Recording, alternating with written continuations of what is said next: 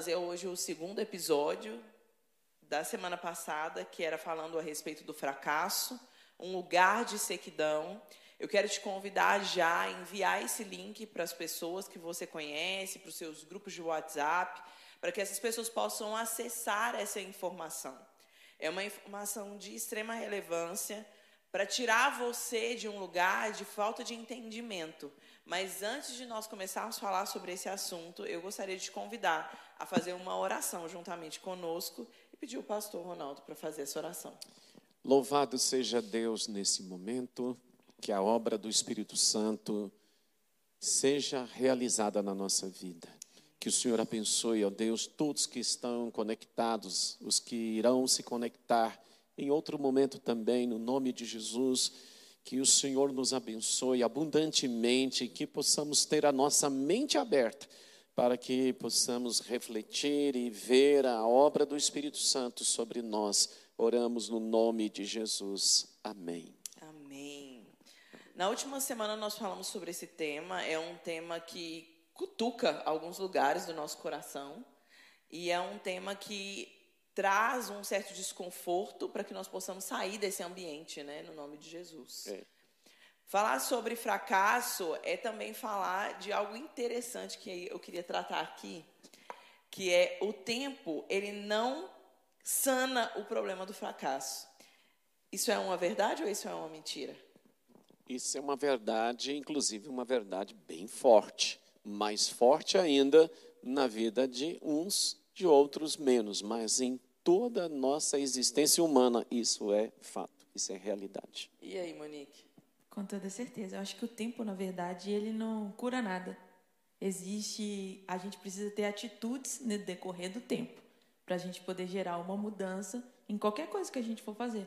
Porque o tempo ele passa, as circunstâncias mudam, mas você carrega consigo aquele sentimento daquela ocasião. É interessante porque é, nos últimos dias eu tenho observado gerações sendo tocadas por um fracasso. Uhum. E é interessante porque às vezes esse fracasso ele vem da mesma raiz, com o mesmo princípio. E isso vai sendo propagado, disseminado em várias e várias gerações. Uhum. E aí, pastor, o que, que o senhor acha a respeito desse assunto? O que eu acho é. Nós podemos olhar para muitos fatos.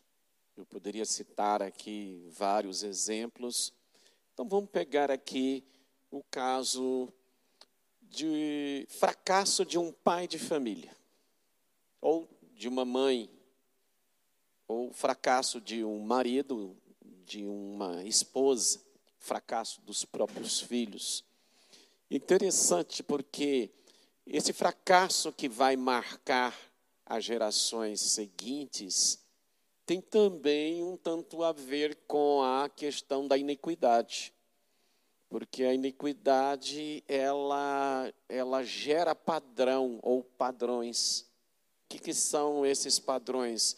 São aquelas coisas repetitivas de gerações em gerações. Cita um exemplo, pastor, de iniquidade, para ficar assim bem claro para as pessoas que estão nos ouvindo. É interessante. É, um caso de uma família, claro, longe de citar, dar qualquer pista quem é, né, ou quem era, é, de uma família onde todos os homens eram marcados por uma questão de imoralidade. Então ali todos, era uma família numerosa, então todos os homens da família, eles foram marcados por essa é, essa, é, essa coisa forte de imoralidade. Quando eu estou falando de imoralidade, então todos esses homens eram é, viciados, eram homens é, que viviam com a pornografia.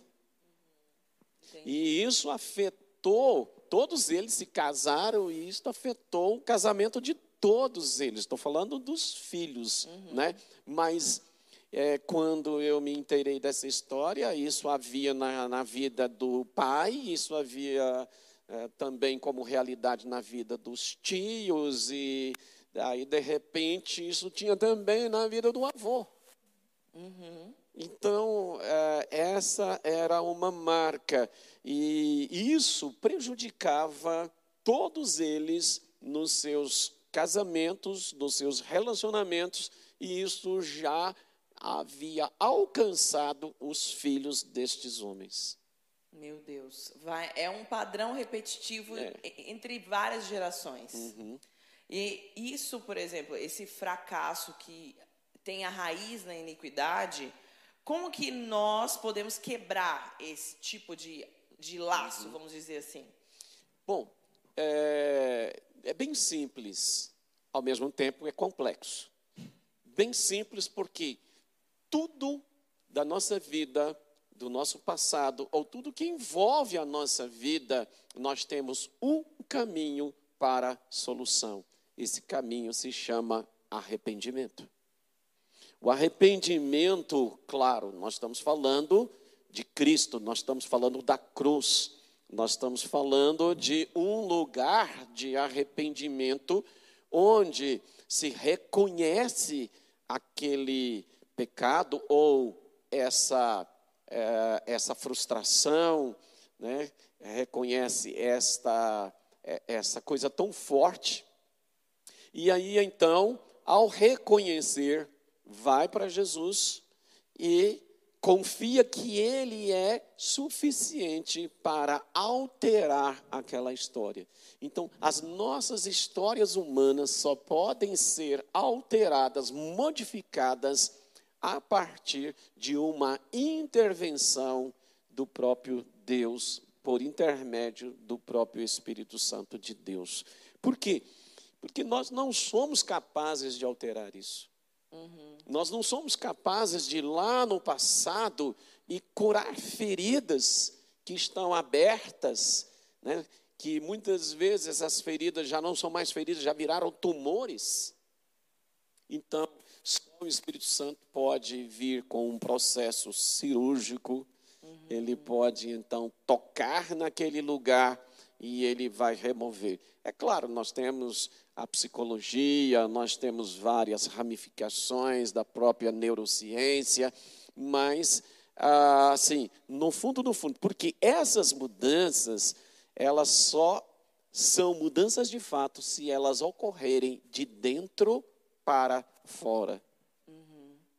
É, falar sobre essa questão da, da iniquidade, eu acho que é, a primeira coisa é a pessoa parar para se observar, né? É. Porque às vezes existem várias áreas da vida da pessoa que não anda, fica travada em vários aspectos. E aí a pessoa nem percebe que a vida dela está travada. E existe, isso é real. Eu vejo assim nos aconselhamentos na- das pessoas que já passaram assim nos discipulados, eu vejo isso se repetindo muito. As pessoas às vezes vivem a vida sem perceber quem elas são e sem ao menos perceber que elas estão com problemas reais que estão paralisando, trazendo paralisia em várias áreas da vida. E aí, Monique? Vem, vem na minha cabeça a história de Jonas. Jonas, eh, quando ele estava dentro, vocês estão falando, não me veio isso. Eh, estava dentro do, quando ele estava dentro do navio lá do, viajando para fugir do propósito dele, né? Todo mundo naquela navegação jogando tudo para fora, tentando achar o problema quando o problema era Jonas. E eu acho que dentro de nós, no nosso dia a dia, nós alimentamos Jonas. São pessoas ao nosso redor e também são coisas são pecados internos, pecados ocultos, que nos levam a viver uma vida de fracasso. E a gente não quer identificar, então a gente vai perdendo tudo no meio do caminho até a gente achar o Jonas que está lá na polpa do navio. Vocês estão falando e me veio é, muito, muito forte isso na minha cabeça. E eu acredito que quem transforma, quem muda realmente é o Espírito Santo. Mas eu acredito também que ele não invada o nosso espaço. Então a gente precisa abrir é, um, um tirar um tempo realmente e analisar e identificar quais são os Jonas da nossa vida.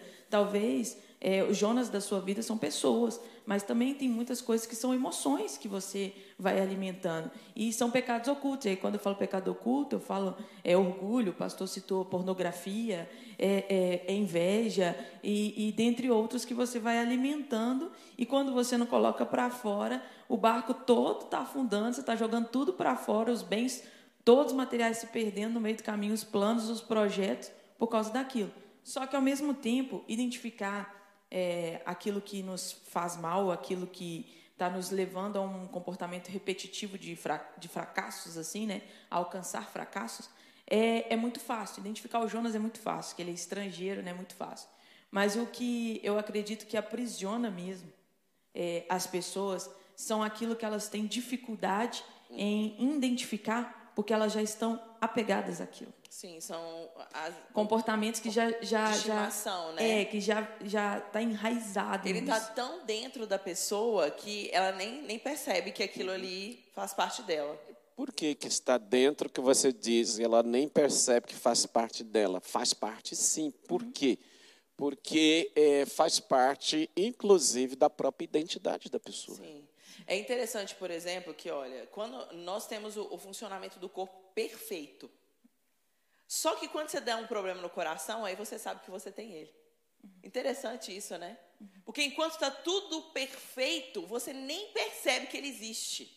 Só que nós podemos fazer uma analogia ao contrário a essa, percebendo que nós temos muitas marcas ruins dentro de nós Sim. e que elas são tão adaptáveis à nossa identidade, que elas porque todas elas que elas já se fazem parte. É. Só que quando começam as coisas darem errado, é que essas coisas que já estão perfeitamente adaptadas, uhum. elas se revelam. Uhum. Aí você começa a perceber o quanto você é mal, o quanto você é arrogante, o quanto você é orgulhoso, o quanto você é mentiroso, o quanto você é falso, o quanto você é manipulador e N outras coisas. Uhum. E aí você começa a avaliar também que existia isso no decorrer das gerações. Meus queridos irmãos que estão me ouvindo agora, eu gostaria de convidar você a ficar com um olhar atento para as gerações. Um olhar atento para você, um olhar atento para os seus tios, para os seus primos, para os seus avós, se você ainda os tem, para os seus filhos, porque pode ser que você seja o multiplicador de tudo isso. Comportamentos uhum. repetitivos, né? Multiplicador Exatamente. de fracasso, né? Exatamente. É, é, é uma coisa muito é, forte isso. E a gente reforça essas ideias, basicamente, ou creio que na maior parte das vezes no inconsciente, não é? A gente reforça com algumas frases chavões. Por exemplo, tal pai, tal filho. Uhum. Né? Então, assim, isso vai sendo reforçado. Aí muitas vezes a mãe fala, o pai ou alguém fala, né? Parece o avô. Uhum. Parece o avô. Esse aqui parece com o avô. geralmente nem é, é, não é uma coisa muito boa que a pessoa está fazendo. É, em geral, é, é, está se referindo a uma atitude daquela criança ou daquele filho a uma coisa, uma atitude negativa. Exatamente. Uma forma negativa de ser. Mas é, é, é muito forte tudo isso. Eu acho que é, se a gente for mexer e mexer nisso aqui, nós vamos precisar de muito tempo, porque esse fracasso, né, um caso de um pai fracassado, a gente precisa de avaliar isso, porque um pai fracassado o fracasso dele vai ecoar nas gerações dos seus filhos, dos netos, dos bisnetos. E a Bíblia é tão sábia, porque ela fala do homem, é, Salmo 128, por exemplo, fala do homem que teme ao Senhor. Sim. O homem que teme ao Senhor, ele tem prazer na palavra, nos mandamentos de Deus.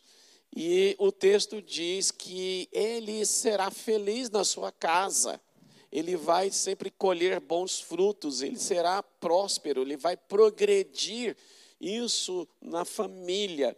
Ou seja, porque o texto diz que os filhos dele serão como rebentos da oliveira. Uhum.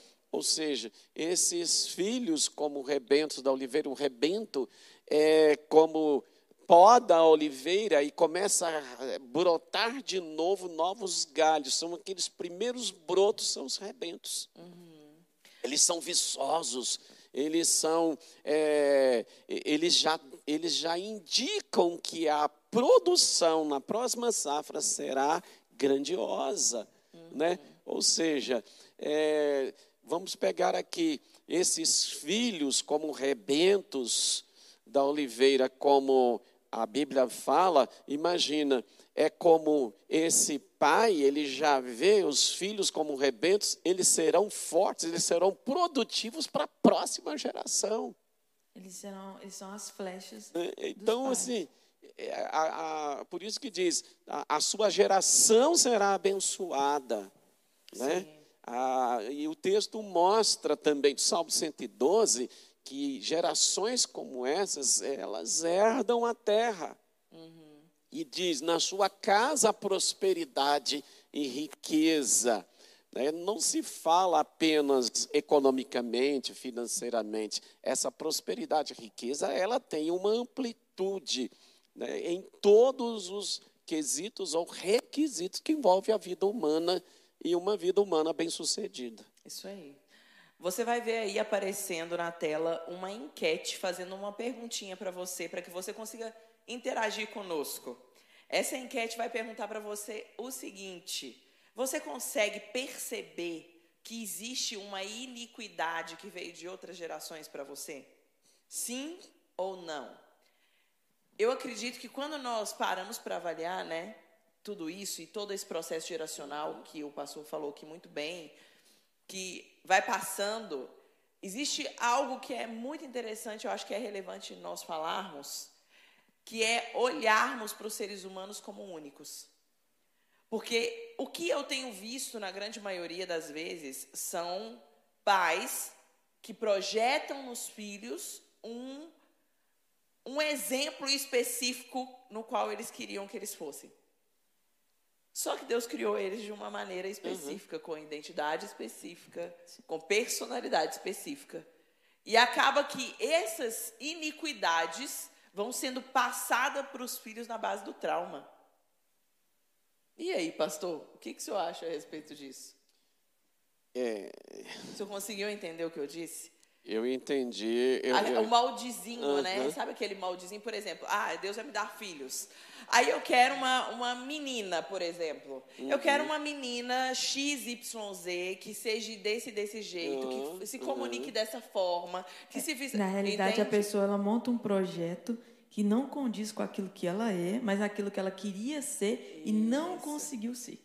Aí ela projeta no outro, porque é mais fácil para o outro. Uhum. A gente, quando está tá de fora, assim, a gente consegue idealizar um mundo para o outro. Mas não, se dependesse da própria pessoa que está projetando ir lá e fazer aquilo ali com a própria vida não, dela, não daria conta. Uhum. Aí eu queria que o senhor aconselhasse hoje uhum. essas duas pessoas. Primeiro, o pai, por exemplo, uhum. que fez isso com os filhos ou que age dessa maneira com os filhos, em primeiro lugar, e em segundo lugar, aconselhasse os filhos que passam por esse tipo de problema. É, dificilmente é, uma família vai ter, vamos pensar assim, quatro filhos iguais. Cada um é cada um. No temperamento, na forma de ser, né, de reagir à mesma situação, os quatro reagem de forma diferente. Então, é, é impossível, porque o próprio Deus nos criou cada um individualmente. Cada pessoa que nasceu e que nasce, que irá nascer nesse planeta, é, todos são diferentes. Não existe um ser humano que tenha a mesma impressão digital. Isso já prova a diferença. Então, por que, que Deus não nos fez é, de uma forma que ele controlasse nós, seres humanos, para que a gente não pisasse na bola, por exemplo, que Adão não fosse lá, né, e pecasse e, e trouxesse toda essa consequência para toda a humanidade, né? Então, o fracasso de Adão está ecoando até a nossa geração, a geração das crianças que estão aí acabaram de nascer, então daí a gente vê, né? Então, é, é muito complexo isso. Eu acho que o grande segredo de um pai é ele olhar e ele perceber se ele não consegue, ele precisa depender do Espírito Santo de Deus para que ele consiga isso.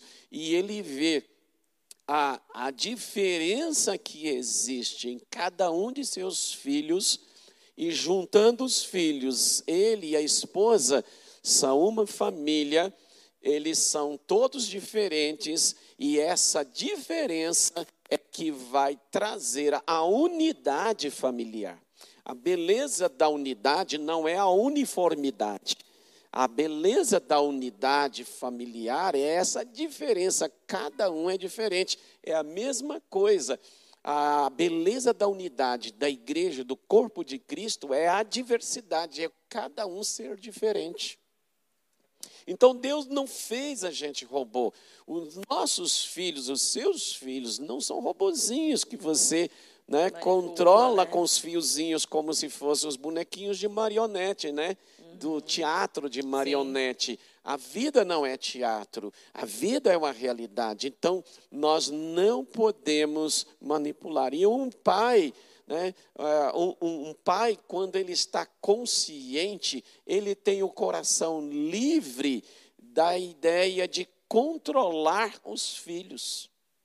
Da mesma forma, a mãe, né? ela, é, ela não tem, o pai e a mãe não têm aquela aquele desejo de controlar todas as coisas, mas esses pais, se eles confiam em Deus, então eles confiam, ele entrega o futuro dos seus filhos nas mãos de Deus. É isso mesmo, é entregar né, para o Senhor, literalmente, uhum. e ter a condução do Espírito Santo. Eu acho que não é nem. Eu até eu, eu, eu colocaria mais, abrangeria mais. Qualquer pessoa que coloca o controle da vida dela na mão de Deus, ela não tem necessidade de controlar o outro. Ela é inteiriça, só tem necessidade de controlar o outro, seja pai, filho, qualquer tipo de relacionamento. Quem não sabe, quem não consegue entender quem é, é ela mesma. Então a necessidade dela de controlar o outro é para que ela não se sinta só, não se sinta rejeitado. Então eu projeto no outro um perfil que esse perfil nunca vai me abandonar. Então não é só assim pai para filho, é em todos os relacionamentos. Essa necessidade de, de controle, ela está ligada a quem está exercendo esse controle. Então, se aquilo ali não é de acordo com o que ela quer, ela se sente frustrada, porque ela criou uma expectativa. Se ela agiu para que aquilo fosse daquele jeito e não é de acordo com o que ela é, quer, ela se sente fracassada. Mas aí, pensa que prisão louca que é essa, porque você vai viver um eterno fracasso, porque a gente nunca vai conseguir fazer com que o outro faça algo exatamente da forma como a gente quer. Mas o nosso erro é que a gente quer implantar no outro que ele sinta o que a gente sente, que ele sofra o que a gente sofre e aí que ele seja o que a gente quer que ele seja. E aí é o que desanda tudo, porque o relacionamento entre pessoas envolve pessoas. Uhum. Não, não é algo reações, que é uma tomada né? é, e as reações. individual. Querendo ou não, as reações elas não são necessariamente elas não são idênticas. É. Eu lembro quando eu era criança, minha mãe falava que eu entrava dentro do ônibus uhum.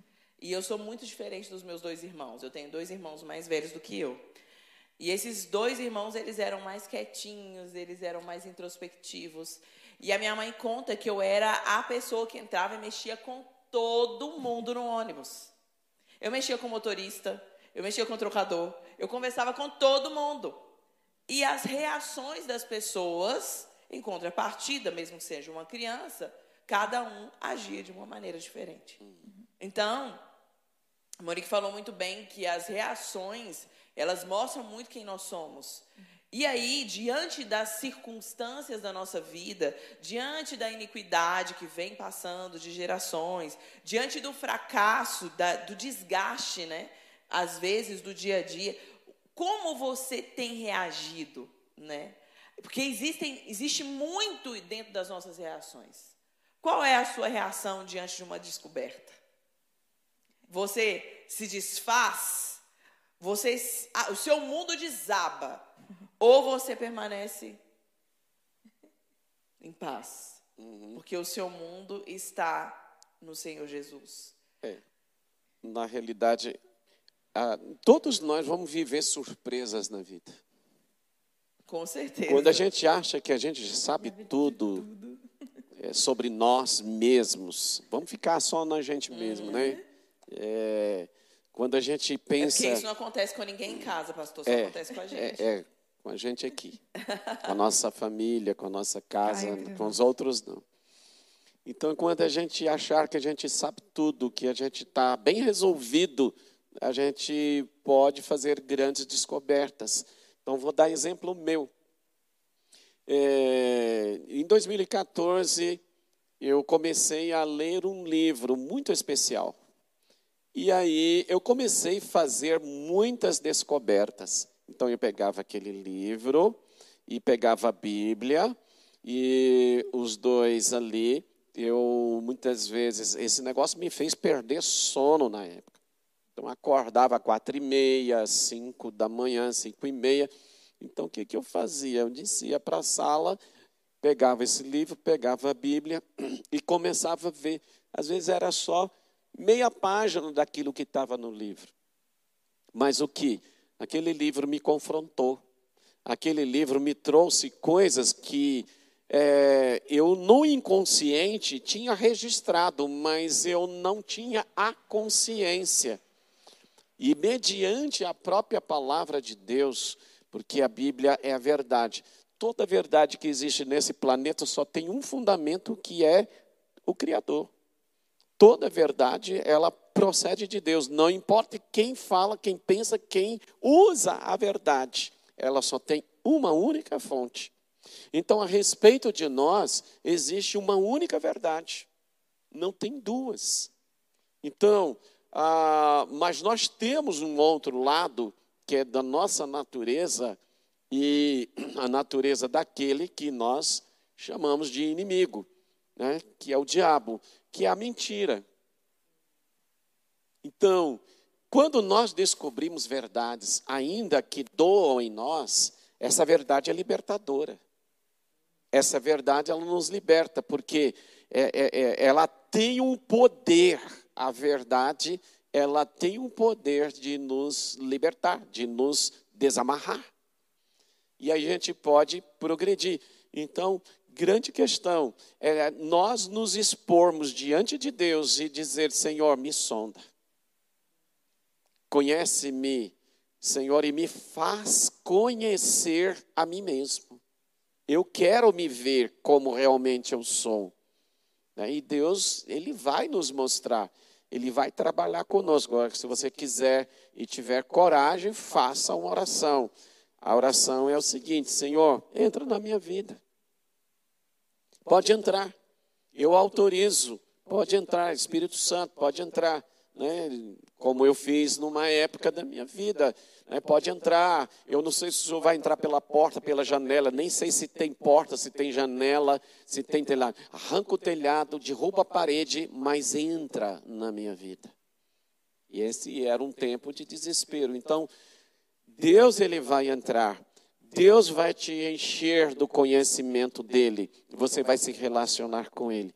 Quando nós nos relacionamos intimamente com Deus, que é o nosso Pai, é o nosso Abba, nós nos esvaziamos de todas as amarguras, nós vamos nos limpando de todo ressentimento, de toda mágoa, de tudo aquilo que foi é, passado, que é passado, aliás, na nossa vida e nós vamos nos renovando. Esse é o segredo. Então, como fazer? É isso, esse é o caminho. Né? Nós não vamos ficar remoendo a vida inteira aquilo que já passou. Já passou, já acabou. Já era, já era né, Monique? Já, era. já foi. Eu, eu acho engraçado, é, o senhor está falando sobre isso, mas é como que a gente entrega a nossa vida à mercê das nossas emoções, né? Tudo é uma tomada de decisão. Eu, eu, eu creio que até quando você vai ter um sentimento bom por alguém, é uma escolha você manter esse sentimento bom. Todos os dias você precisa escolher viver aquele sentimento bom. a grande prova disso é o casamento, né? Exatamente. é, é, e a gente acontece o fracasso, ele vem, certo? Ele é muito ruim, é algo ruim. Mas ele só vai permanecer sendo ruim, só vai se estender se você não fizer uma escolha, uma tomada de decisão. E, e, e, a primeira decisão que você precisa tomar não é identificar o que o, o, as outras pessoas ou o que as circunstâncias fez para que aquele seu plano não desse certo, mas é aquilo que você fez, aquilo que você deixou de fazer.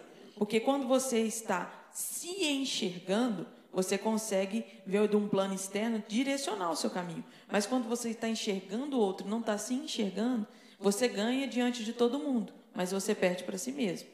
Então, é por isso que depois de é, ondas de fracasso, né, uma sequência de fracasso, as pessoas às vezes se afundam em depressão. É a depressão nada mais é do que você perder para você mesmo. Uhum. Que é quando que a depressão ela não escolhe é, condição, condição financeira, status, é, profissão, não importa. A pessoa ela perde única e exclusivamente para ela mesma. E quem está de fora está assim, ah, mas é, fulano está triste. Não, fulano tem tudo. Ele tem tudo, mas não tem nada. Porque ele está vendo o plano assim, ó. Ele vê o externo, mas ele não se vê. Eu lembro de um caso de uma amiga que nós estudávamos juntas. Eu fiz engenharia química, né, para você que está me ouvindo. E na engenharia química tinha essa menina aí, nós andávamos muito juntas, nós duas. E ela era uma menina extremamente inteligente. Que menina inteligente. Ela era esforçada e ela era muito inteligente. Então ela ia fazer os trabalhos, o dela era sempre que tirava a maior nota. Ela ia fazer prova e era sempre a maior nota. Só que ela era boa em algumas áreas. E em outras áreas eu era melhor. E eu me lembro de um dia que ela me pediu para estudar junto com ela. E essa menina estava desolada, porque ela conheceu alguém que era melhor do que ela. Uau! E aí ela ficou assim desesperada e ela não era uma pessoa cristã. E aí eu mostrei para ela que ela tinha potencial e que mais do que ver o que o que existia alguém melhor do que ela, existia algo dentro dela que a sabotava. Uhum. E essa menina chorava porque ela tinha descoberto alguém que sabia mais do que ela em X área. E isso para mim foi um choque muito grande. Porque o que, que eu percebi ali? Que a pessoa era muito boa, mas ela mesma foi o fracasso dela. Ela mesma se sabotou, né? Ela mesmo foi o caos. Ela era boa e era iludida com ela mesma. Né? Exatamente. Né? Porque ela, é, sempre vai ter alguém melhor do que nós em algum Exato. aspecto. Ela era, em alguns aspectos ela era brilhante, em outros aspectos não era. A questão é que tanto. ela estava competindo uma competição sozinha, né? Ah, exatamente. Você não ganha, você só perde. Você está competindo sozinho. E aí o que aconteceu? Ela entrou em um quadro depressivo por causa disso. Uhum. Eu me lembro, tipo, já próximo de formar, eu conversando com ela ainda sobre isso, sabe? Ela já estava entrando no mercado de trabalho, fazendo estágio e sofrendo, porque tinham pessoas muito melhores do que ela. E ela tinha que ser, e se esforçava muito, sabe? Assim, se degladiava, porque ela tinha que ser melhor do que as outras pessoas. É, eu entendo que uma pessoa assim, ela tem é, algo mais por trás disso. Ou seja, ela tem uma dificuldade com a sua identidade. Então, essa pessoa, ela tenta é, se superar ou superar a sua dificuldade através do fazer. Uhum. Para conquistar o amor, na Sim. verdade. É. Ela tinha um, de assim, alguém é, uhum. sempre está buscando ser o melhor porque assim ela se sente amada. Talvez quando ela era criança era assim que ela era exigida. Uhum de ser a melhor aluna, a melhor criança, a criança mais educada, a criança mais certinha, a criança mais dentro do moldezinho que foi lapidado melhor, ela, ela era aceita. Ela era amada, ela recebia carinho, ela recebia atenção, ela recebia o elogio. Sim. É, é, essa questão de aceitação é uma coisa que, que no nosso meio cristão é algo que a gente precisa observar muito. Porque, querendo ou não, existem muitas vulnerabilidades na identidade por causa da cultura que nós vivemos. Nós temos um país que existe uma ausência de paternidade de uma maneira absurda. E aí as pessoas, pela falta de uma família estruturada, acabam tendo a sua identidade corrompida. E em contrapartida, isso vai trazendo corrupção em várias outras áreas da vida. E aí a pessoa quando se depara com o caos, ela não consegue segurar. Porque existe essa corrupção, e essa corrupção, eu falo, ah, em um prédio, por exemplo, a corrupção pode ser o quê? A ferrugem que está corroendo a estrutura do prédio. Em algum momento ele vai desabar. E existe uhum. uma, uma crise, uma síndrome chamada síndrome do desabamento. Uhum. Que o que, uhum. que é essa síndrome? É quando as coisas vão sendo colocadas em cima e a estrutura já está podre. Uhum. Já foi, já foi corroída pela ferrugem. Você sabia que existe traça de concreto? Não. Essa também não. Olha, já não tem é aquela nova. traçazinha? Na né? roupa e tal. É, é uma traça, não é exatamente igual, mas é uma traça. Ela vai corroendo a estrutura. Olha só. E o que é a traça? É um bichinho né, extra. Ele não faz parte, uhum. mas ele está ali. Então, vamos pensar aqui, né? Então, existem muitos elementos que. E é interessante porque o fracasso para uma pessoa. Então, vamos, vamos pegar aqui. Você vai fazer um jantar para 40 pessoas. Então, você e o Alexandre se organizam tal, vocês tiram de letra aquilo. Mas vamos supor né, que outro casal vai fazer um jantar para 40 pessoas. Aquilo pode ser o maior estresse para a vida daqueles dois. Enquanto eles conseguem, é, você se consegue organizar, a outra pessoa não. Então, assim, fracasso não tem um padrão, não existe forminha de fracasso. É, não existe é, um, um molde que todo mundo tem a mesma situação, vai viver o mesmo fracasso. Né? Então, é muito importante, eu queria voltar num ponto que é exatamente quando, o que fazer? O que fazer com os fracassos? Você, é, no caso do exemplo, logo de início que eu dei, de um, um avô cheio de moralidade, do pai, dos tios e daqueles filhos, consequentemente de primos, né? O que fazer nesse caso? Né, no caso de alguém dessa família, desses filhos, teve um encontro com Jesus. Agora começou a conhecer a verdadeira vida, começou a conhecer a verdade e a fonte da verdade. O que fazer? Está condenado a viver como estava vivendo até então? Não, quando Jesus entra na vida e a gente quer realmente que Ele habite na nossa vida, as coisas começam a ter uma mudança plena e radical. Então, não tem aquilo que nasce torto, morre torto, né? É, filho de peixe, peixinho é. Não, isso pode ser verdade. Isso não é bíblico, essa ideia. Filho de peixe, peixinho é. Tá? É, mas filho de Deus, filho é de Deus, não é? Então, quando a pessoa se sente livre, aí sim ela vai conhecer o seu Abba, o seu Pai, o seu Pai celestial. No contexto romano, é, Roma, em 19, é, Roma, em 54 depois de Cristo, 40% da população de Roma era de escravos. E nenhum escravo chamava o seu senhor de Abba. Nenhum escravo chamava, uma escrava chamava a sua senhora de imã. Por quê? Porque não lhes era permitido, só os filhos chamavam de Aba. Aba quer dizer pai, né? Então, em Deus, você é chamado pelo próprio Deus de filho, meu filho, filho de Deus. E eu lhe serei pai, né? Vós me serão filhos e filhas, diz né? não só um versículo da Bíblia, mas alguns. Então, quando nós nos tornamos esse filho, ou filhos do Abba, a nossa história começa a mudar. Porque esse Pai, o nosso Deus, o Pai Celestial, não é um pai de fracasso. Nunca será um pai de fracasso, nunca fracassará no seu papel de pai celestial, de um pai eterno, de um pai que deseja, né, como o texto de, de Jeremias 29, eu é que sei que pensamentos têm a vosso respeito. É claro que o texto está se referindo a Israel, mas Israel para Deus eram filhos. Tanto é que nós encontramos as expressões os filhos de Israel, né?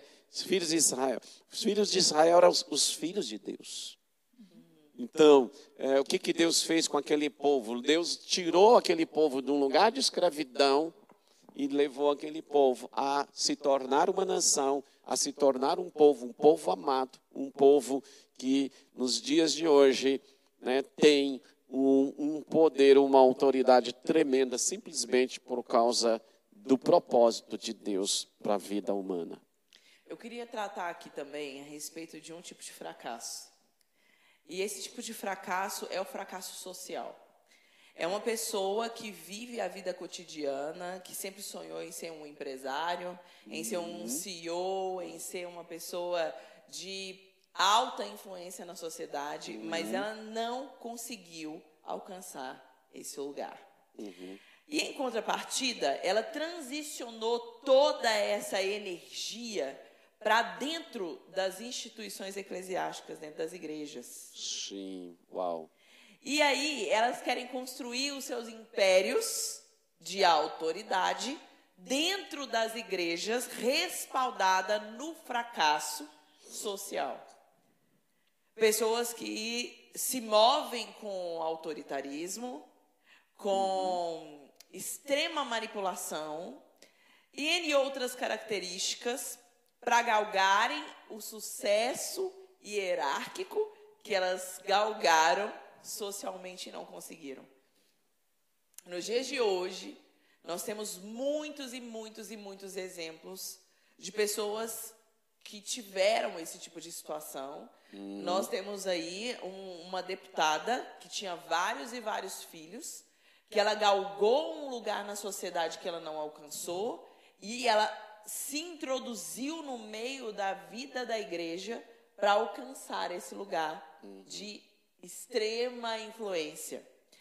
E aí, o que, que vocês acham a respeito desse tipo de situação, do fracasso social e a pessoa querendo implementar com urgência, né, esse lugar de grande reconhecimento dentro da igreja? Por que, que vai direto para a igreja? Porque a igreja, ela pregou algo chamado perdão. Então, dentro da igreja você encontra o perdão. Que a sociedade ela não, ela não pega leve, ela não perdoa o fracassado. Mas dentro da igreja existe perdão. Então, dentro da igreja, o fracassado, aquilo que levou ele a fracassar na sociedade, dentro da igreja é perdoado. Então, vou dar um exemplo assim, gosto de estar citando dessa forma. A pessoa, ela almeja ser uma profissão, vou falar na minha área. Ela quer ser um juiz. E aí ela não consegue ser um juiz e aí ela passa a, ir na igreja e fala que foi Deus que falou para ela parar de estudar para ser juiz, porque Deus falou com ela que ela deveria dedicar e servir somente à igreja. Aí ela já transfere a responsabilidade dela não estar tá mais se dedicando naquilo que ela tinha um sonho e coloca para Deus. Foi um chamado. Já não é mais é, uma decisão própria dela. E quem que vai questionar Deus? Ninguém. Aí, o que, que acontece? Aí ela começa a crescer e a viver aquilo ali e aí ela vai alcançando é, é, atitudes que ela teria sendo juiz, como por exemplo julgar as, as causas dos outros, ela começa a fazer dentro da igreja. Por quê? Porque dentro da igreja, se ela julgar algo errado e falhar, ela tem perdão. Por quê? Porque quando alguém questionar ela, mas esse é o meu chamado, Deus me chamou, você vai questionar com Deus. Então, na realidade, a pessoa ela não busca a posição que ela tinha, queria na sociedade para dentro da igreja. Na verdade, ela age com covardia e se esconde por trás da instituição religiosa para poder fazer aquilo que ela sente vontade de fazer, mas não quer se dedicar a fazer, ou está com preguiça, ou não se sente capaz, ou ela, ela vê que aquilo ali vai demandar um, um, um tempo e um desgaste, uma dedicação muito grande. Então é mais fácil, na verdade. E aí, pastor? Duas coisas eu quero colocar. Que eu, a primeira é o seguinte: é, você colocou, você usou uma palavra, ela quer crescer numa hierarquia, numa posição onde ela tem é, status ou ela tem o poder. Né? Em primeiro lugar, é, em se tratando da igreja, no sentido de liderança da igreja, a Bíblia não tem um versículo sequer que fala de hierarquia. Então, quando a Bíblia trata, por exemplo, lá E tem até o texto de Paulo, primeiramente apóstolos, profetas, depois pastores, né, evangelistas, pastores. Mas essa ideia, primeiramente, tá? na realidade, Paulo está dizendo, primeiramente, o seguinte: esses que vão na frente, esses são os desbravadores, esses que vão construir o fundamento. Ou seja, esses têm um trabalho muito maior, de maior responsabilidade. É isso que a, a, a Paulo está dizendo ali. Então, não existe é, no contexto da igreja, corpo de Cristo, uma estrutura hierárquica. Algum é maior do que o outro. Não é? Interessante isso. É. Então, agora, quando é que você, que uma pessoa, ela se torna esse líder de verdade, influenciador? Eu estou falando de verdade, influenciador pelo padrão bíblico. Eu não estou falando pelos padrões, no caso, como você colocou, uhum. é, de, da própria sociedade, vindo, Sim. padrão que vem da, da, da, de conceitos da sociedade. Tá? Quando é que ela vai ser esse líder, realmente, esse líder de verdade? Essa pessoa é um líder realmente e de verdade quando o seu coração está livre do desejo de controlar os outros, de controlar as pessoas. É incrível isso. Porque a grande. É, Percebe-se nitidamente isso, né? O posicionamento dessas pessoas nessa posição de controle, de governo, né? Uhum. Entre as outras que estão ali diante dela. E isso acontece social. A gente percebe que existem pessoas que querem galgar uhum. esse lugar para exercer esse governo sobre as pessoas por uhum. prazer. Existem pessoas que têm esse nível né, de corrupção na identidade. Mas aí são os, os psicopatas e narcisistas. É, isso aí. É uma minoria. Na realidade, essa, esse controle também é para poder ocultar o seu próprio fracasso, né? Uhum, é isso mesmo. Olha só, eu a Tainara veio aqui, ela estava ali atrás nos bastidores, vendo a questão da enquete. Se as pessoas reconhecem que elas têm alguma iniquidade que passaram dos seus avós e tios para elas. 100% das pessoas que votaram na enquete reconhecem. Então, isso eu acredito que já é um excelente caminho. Porque uhum. as pessoas já estão observando, né? Uhum. Que existe algo que precisa ser mudado. Uhum. E esse algo, eu acredito que nós podemos aqui falar muito sobre a questão da iniquidade, do fracasso, comentar sobre essas pessoas que vivem é, em, em, um lugar de muita paralisia, de é. sequidão. Podemos ver o próximo episódio, né? Aqui, nossa próxima etapa né? porque aí eh, tem muito detalhe, muita coisa para se falar. Né? É isso aí. Então, assim, é, na realidade, a liderança no corpo de Cristo é uma liderança servil. É uma liderança que serve. Por quê? Vamos, você usou uma palavra aí, governo. Governo quer dizer, no sentido bíblico, responsabilidade pessoal. Então, governo tem a ver impor sobre outros, mas uma responsabilidade pessoal. Então, governo no reino de Cristo quer dizer responsabilidade pessoal, e aí a gente entende que o reino se expressa pelo serviço. Então, responsabilidade pessoal né, no serviço ou na sua forma de servir os outros. Isso não tem nada a ver com controlar pessoas. É verdade. Então, quem sabe nós não fazemos mais um episódio, né, falando sobre esse tema que é tão importante para os nossos dias. Eu quero convidar você que está aí me ouvindo a analisar o seu coração, analisar quem você é, analisar esses padrões repetitivos de atitude que têm afligido você, afligido a sua família é algo tão importante nós pararmos para observar. Só com esse posicionamento você vai conseguir passar pelo processo de cura, libertação e transformação nesse aspecto. Eu aqui já quero caminhar para o final, pedindo os meus parceiros para dar suas considerações finais, por favor. É, a minha consideração é, é tomar uma atitude mesmo, de identificar né, e determinar a partir de mim, né, principalmente no cunho, no meio familiar, igual falou passando de iniquidades. Eu sei quais são as da minha família, mas a partir de mim eu decidi que vai ser diferente muita coisa. E quando a gente toma esse posicionamento a partir de mim, não é que você vai mudar é, seus pais, seus irmãos, você tem que mudar você mesmo. Porque aí sim você vai conseguir gerar um reflexo né, nas próximas gerações da sua família. E no, num aspecto mais pessoal, tirando envolver outras pessoas, é identificar aquilo que está oculto, que é fácil de identificar também, mas identificar aquilo que é, está oculto ou está à mostra, mas que você não quer se é, abrir mão daquilo né? E abrir mão daquilo que tem te levado a ser fracassado numa determinada área na sua vida ou em várias áreas da sua vida.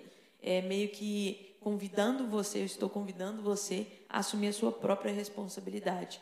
Que quando a gente assume a nossa própria responsabilidade, a gente começa a ser titular das nossas escolhas. E aí eu decido, aquilo ali vai me destruir ou aquilo ali vai ser uma, uma lição que eu, que eu tive na minha vida, mas a partir daquilo ali não vai acontecer esse mesmo erro eu não vou cometer de novo.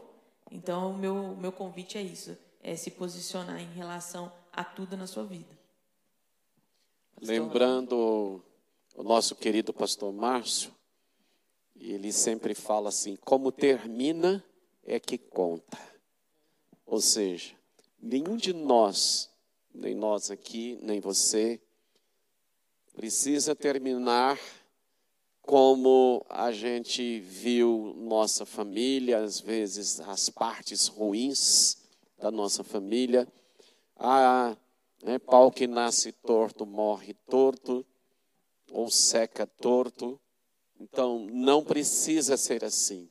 O Evangelho é exatamente o que Paulo disse: o poder de Deus para a transformação de todo aquele que crê. Então, creia em Jesus creia no Evangelho.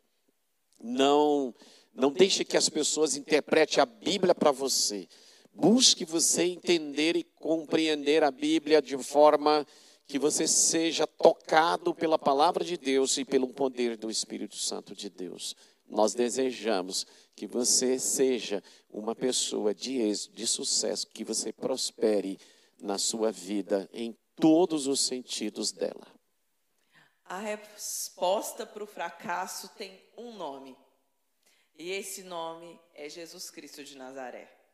Ele é aquele que entra nos lugares obscuros da nossa vida e joga luz. E não existe outra possibilidade a não ser curado quando ele chega nesse lugar.